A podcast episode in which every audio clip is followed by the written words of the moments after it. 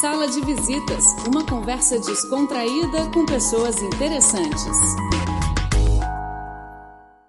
Olá, e agora começa o Sala de Visitas e hoje vamos conhecer o professor de empreendedorismo e negócios da FACAMP, Rafael Longo. Queria que você falasse do seu trabalho na FACAMP. Eu dou um curso na FACAMP de como ajudar os alunos a montar o seu próprio negócio. Então, como a ideia é, de uma certa forma, desenvolver esse espírito de inovação também, é importante tanto pensar num aluno que queira montar o seu próprio negócio, como um aluno que queira ajudar na criação de novos produtos em empresas. Então, o que eu faço é ensinar os alunos a preparar um plano de negócio. Então, a ideia é fazer com que os alunos desenvolvam um plano de negócios, de como abrir o seu próprio negócio, que parte de uma análise de um estudo de mercado, do desenvolvimento de produto, uh, da parte financeira, da parte do estudo de localização e tamanho. Ou seja, a ideia é ensinar os alunos como montar, uh, através de uma metodologia, como montar um próprio negócio. Sim, dentro dessa parte de inovação de negócios, como que está na atualidade, como que é hoje abrir uma pequena empresa no Brasil? Isso tem crescido bastante, isso é uma novidade. O governo incentivou a abertura de MEIs, que são os microempreendedores individuais, é, microempresas. Então existe um esforço do governo no sentido de ajudar as pessoas a formalizar negócios que antes eram informais. Então as pessoas estão se preparando e aí acho que passa por aí também a nossa preparação para os alunos no sentido de formalizar aquelas ideias e o que todo mundo acaba conseguindo fazer, de montar um negócio próprio baseado numa experiência de família ou que seja. A gente tenta fazer isso de uma forma mais, digamos, acadêmica e de uma forma mais organizada, para que ele seja capaz, inclusive, de preparar um, um plano com começo, meio e fim, onde ele consegue explicar de, uma forma, de uma forma bem prática o que, que ele quer fazer, onde ele quer chegar. Ótimo. E como que vocês lidam com a modernidade? Porque antigamente, para você abrir um negócio, você tinha que alugar um lugar, você tinha uma série de burocracias físicas. E hoje em dia você pode abrir né, sua loja virtual, você pode ter uma página no Facebook. Como que funciona essa transformação? Como que foi isso, mudar essa metodologia para você como professor? Isso eu acho genial, porque eu sou da época que se ensinava empreendedorismo para alunos que tinham que ficar pensando, ah, o meu espaço físico, onde eu vou montar, qual é o meu ponto, né, que a gente fala. Qual vai ser o meu ponto? Onde eu vou ter que alugar isso? A internet hoje, a possibilidade de abrir lojas virtuais ou negócios virtuais, fez com que fosse possível é, você simplesmente esquecer essa parte do ponto físico e abrir uma, uma, uma, a sua própria empresa virtual. Eu, pessoalmente, tenho uma editora que é totalmente virtual, a editora praticamente sou eu, eu tenho um ou dois parceiros que me ajudam na produção dos livros, mas esse é um exemplo de como a internet e as novas mídias ajudaram ah, nessa questão do empreendedorismo, dando uma liberdade enorme para as pessoas. Eu oriento pelo menos uns três grupos de estudantes na Facamp que estão querendo abrir ah, aquilo que hoje se chama de fintechs, que são as empresas financeiras baseadas na internet. Então aqui na China a gente viu que pelo WeChat você consegue fazer pagamentos, transferência de dinheiro, são todas coisas que só os bancos grandes no Brasil faziam. Mas essa revolução que está tendo com as novas tecnologias está permitindo que qualquer pessoa praticamente possa abrir, de repente, o seu próprio banco. Então eu estou orientando alguns alunos para eles abrirem algum tipo de empresa voltada a microfinanças, microcrédito, usando de toda essa possibilidade que você tem hoje na internet, montar o seu próprio negócio e entrar agora no mercado financeiro. Nossa ênfase tem sido bastante nessa e está tá começando a dar alguns resultados. Os alunos estão aprendendo o espírito da coisa e essa liberdade enorme de ter um custo menor para poder abrir um negócio. Então, antes você pensava em abrir um banco e precisar ter milhões de reais, hoje você pode começar com uma operação bem pequena e trabalhando com o pessoal ali ao seu redor ou na sua própria comunidade, no seu próprio bairro. E aí você consegue já montar uma empresa com uma estrutura uh, séria, uma estrutura uh, com bastante eficiência e usando toda essa me esse meio que você tem na internet para poder desenvolver essas ideias. Certo. E agora falando aqui de falando aqui de China, é, a China recentemente já ultrapassou as vendas no varejo é, online. Então a gente tem, né, tem, tem o Alibaba, você tem grupos gigantes e que estão se espalhando aí pelo mundo, tá, tá, tá rolando esse fenômeno. Como que tá isso no Brasil? O crescimento do comércio eletrônico no Brasil tem crescido bastante. As formas de pagamento têm evoluído. Hoje, o pagamento por cartão já é uma coisa bastante comum no Brasil. O pagamento via internet está ficando cada vez mais fácil. Uh, mas tem ainda algumas limitações práticas, principalmente na questão da logística e na entrega dos produtos. Então você consegue até comprar e vender produtos pela internet, mas aí você depende do correio para entregar, ou depende de uma ou outra empresa de transporte para entregar mercadoria. Isso pode complicar um pouquinho a coisa. Se você trabalha em grandes centros, como São Paulo, por exemplo, você consegue ter sua própria rede de distribuição. Então você consegue ter todos os benefícios, como aqui na China, da, a, a, turma do Alibaba, você consegue ter essa chance de ter um contato direto, oferecer um catálogo com uma infinidade de produtos.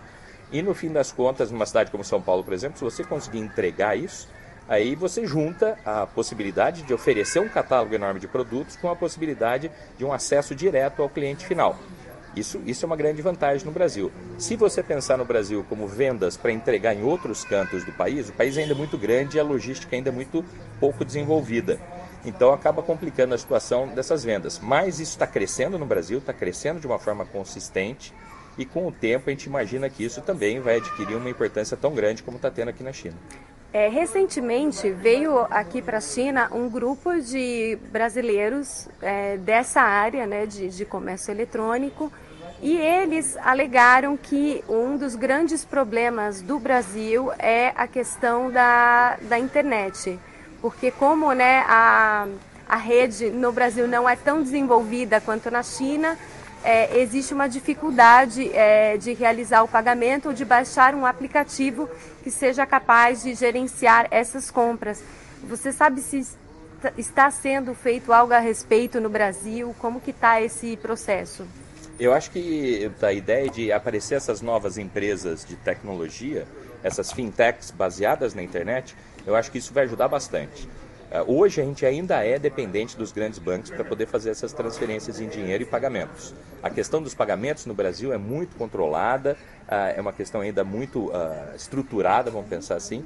Mas eu acredito que em poucos anos a gente vai ter a possibilidade de ter uma série de empresas, como no Brasil você tem o PagSeguro, que é mais relacionado ao grupo UOL, é é um pessoal que trabalha com cartão de crédito próprio. Então eu tenho visto isso aparecerem no Brasil, apareceu uma empresa que tem o seu próprio cartão de crédito só pela internet.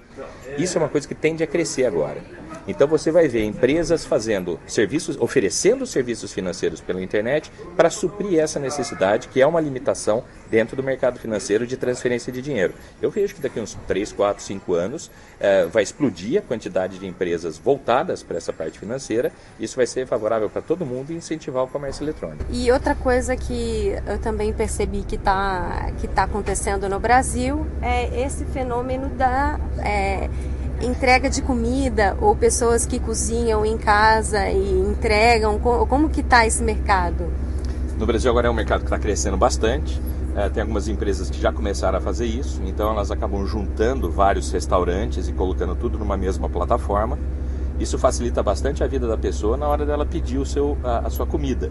E, acaba encorajando também o desenvolvimento de novos produtos que são voltados especificamente para a entrega desse tipo de comida para as pessoas, uh, usando e se aproveitando da internet sem ter que passar por nenhum contato pessoal. Uh, o Uber no Brasil ajudou várias dessas empresas, inclusive na questão da alimentação, a não precisar mais se preocupar com aquilo que a gente já tinha falado, da questão da transferência do dinheiro. Você deixa o seu cartão de crédito registrado numa plataforma, essa plataforma consegue uh, fazer a transferência de dinheiro e você não precisa mais se preocupar com essa questão, que era uma questão que incomodava bastante na hora de você pensar: quero pedir uma pizza, como é que eu vou pagar? Será que vou ter que pagar para a pessoa que vai entregar ou não? Eu posso pagar com cartão de crédito? Você já estando cadastrado em vários desses aplicativos, você consegue fazer o seu pedido e aí o pagamento já sai naturalmente. Isso. E hoje em dia, no, no Brasil, quais são é, dos setores de comércio, quais são os mais promissores na, na área de empreendedorismo? Uh, eu acho que na questão do comércio eletrônico existe uh, uma grande vantagem que ainda não está sendo aproveitada. A maioria dos negócios, por exemplo, que se abre no Brasil hoje é relacionado a roupas de mulheres, roupas e acessórios de mulheres, algumas prestações de serviços, a venda de cosméticos, por exemplo. Essa é uma parte ainda que no Brasil está valendo bastante ainda o, contato de pessoa a pessoa, né? cara a cara. Ah, será que a internet, por exemplo, vai substituir esse pessoal que bate de porta em porta para vender cosméticos? Isso é uma pergunta que a gente que é uma pergunta que fica no ar. Né? A questão de venda de roupas no Brasil, a questão de venda de roupas pela internet ainda é uma questão complicada por causa do tamanho a falta de padronização do tamanho das roupas no Brasil. Então, existe um potencial grande para isso. Eu acho que a primeira parte é a parte da comida mesmo. Então, se a gente pensar, a pessoa vai ter que comer todo dia, então é alguma coisa que ela vai ter que comprar, isso é uma parte que já está razoavelmente desenvolvido. Mas existe potencial grande para você, por exemplo, ter empresas de vendas de produtos que você não consegue encontrar numa loja ou uh, fisicamente você teria que visitar cinco ou seis lojas. A grande vantagem da internet é que você vai numa loja só, online, e você consegue fazer as compras de diversos tipos de produtos dentro da mesma plataforma. Então há um potencial enorme ainda para isso. E aí volta aquela questão da logística, né? Eu vendo pela internet, mas será que eu consigo entregar isso? Será que eu consigo entregar isso no prazo? Ah, no caso de roupas, por exemplo, comércio de roupas online, será que eu teria facilidade, se o cliente não gostar, o tamanho não ficou bom, dele devolver e depois fazer de novo? Ou será que isso ia aumentar bastante o custo? Então eu vejo ah, nos próximos anos um potencial enorme para um aperfeiçoamento desse tipo de comércio, comércio eletrônico. E como que anda a confiança do brasileiro em relação a compras pela internet? Eu, eu tiro pelos meus pais e quando às vezes eu comento, compra isso pela internet. Ah, não, eu tenho medo, meu cartão tá lá. Ou como que, como que anda isso? Está mudando essa mentalidade? Como que está isso? Eu acho que essa geração nova que tem, a geração dos nossos alunos que a gente está aqui visitando a China, é uma geração que já, já nasceu acostumada com a internet, então não tem esse preconceito mais. É, eles já passam, já conseguem, compram numa boa, ah, não tem praticamente problema nenhum. A, a velha geração das duas, o moço se acostuma a essa nova realidade, ou então vai ter que, vai ter que fazer as coisas do jeito que fazia antes, com todas as suas limitações.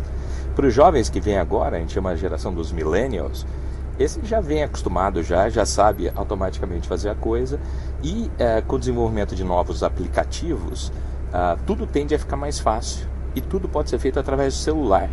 Então, para as pessoas mais velhas, de repente, comprar pela internet era uma coisa que se pensava que ia ter que fazer através de um site, ia ter que sentar na frente do computador. Agora não, com o celular você pode comprar alguma coisa andando no ônibus, andando na rua. Uh, então é uma coisa que ficou muito mais acessível e para quem já é jovem e tem uma facilidade enorme com essa nova tecnologia, tudo fica mais fácil. Então esse pessoalzinho está entrando agora, para eles o comércio eletrônico vai ser uma coisa muito mais fácil, muito mais próximo da realidade do dia deles. Mas como que está a segurança em relação a isso no Brasil? Porque quando você compra, você coloca os seus dados, enfim, tá o seu cartão ali. Como que anda essa segurança? A, a vantagem, por exemplo, a questão do Uber nesse sentido você já deixar o seu cartão de crédito cadastrado lá através de um site criptografado, isso dá bastante garantia para a pessoa dela deixar o seu cartão de crédito lá. Não parece ser mais um problema.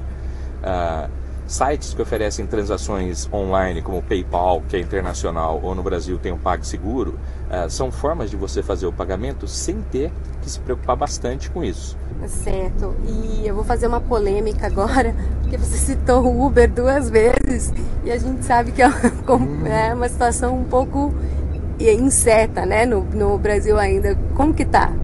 É, a questão do Uber é uma questão chata porque você lida diretamente com os taxistas. E é um grupo bastante unido, é um grupo que sempre é, conseguiu, de uma certa forma, se organizar e eles se sentiram diretamente atingidos pela questão do Uber porque afetou uh, o dia a dia deles. Então, se ele tem uma dificuldade enorme para conseguir uma autorização, um alvará para conseguir trabalhar como taxista, uh, essa é a velha economia brigando com a nova economia. A nova economia que está mais focada nesse sentido, e no caso do Uber é um exemplo especial, focada na satisfação do cliente, você pensa, ah, por que, que eu tenho que me preocupar? Quem vai usar um táxi, ele quer mais é um táxi barato que me leva rapidamente e que eu tenha rápido acesso. Por que, que eu vou querer saber se ele precisa de alvará da prefeitura? Isso é uma questão mais de quem está oferecendo o serviço do que quem está consumindo. Esse tipo de mudança cultural eu acho que tende a ficar cada vez, uh, cada vez mais fácil para todo mundo, uh, focando-se no cliente. Então eu acho que o exemplo do Uber é um exemplo de um serviço absolutamente focado no cliente, oferecendo um serviço de custo menor, com uma qualidade muito maior. Então, uh, que cliente não vai querer um negócio desse? Que cliente que vai preferir ficar chamando um táxi por telefone, alguém que você não conhece, se você tem a opção de clicar dois ou três botões e você tem lá o seu transporte pessoal te levando de um lugar para o outro por um preço mais barato que aquele cobrado pelos taxistas. Então eu acho que esse tipo de plataforma e esse tipo de negócio é um exemplo da possibilidade que você tem de acabar com uma série de intermediários, de acabar com uma série de outras pessoas envolvidas no processo, e aí o prestador de serviço tem um contato direto com o consumidor final via plataformas da internet. Ótimo. Para finalizar a nossa entrevista, eu queria que você falasse aqui um pouco o que, que você considera as características ou a dedicação que esses novos estudantes eles têm que ter para ser um bom empreendedor. É uma questão que a gente enfatiza bastante na Facamp é a ideia de tentar desenvolver nos alunos a capacidade de ser criativo. Então eu me esforço bastante nos meus cursos de tentar dar um chacoalhão nos alunos, né? Como pensar de uma forma diferente então, uh, faço alguns exercícios com eles para eles tentarem uh, pensar em novas ideias, pensar em novas possibilidades, novos tipos de produto, novos tipos de serviço. Então, essa é uma parte que é importante e isso é a base da inovação.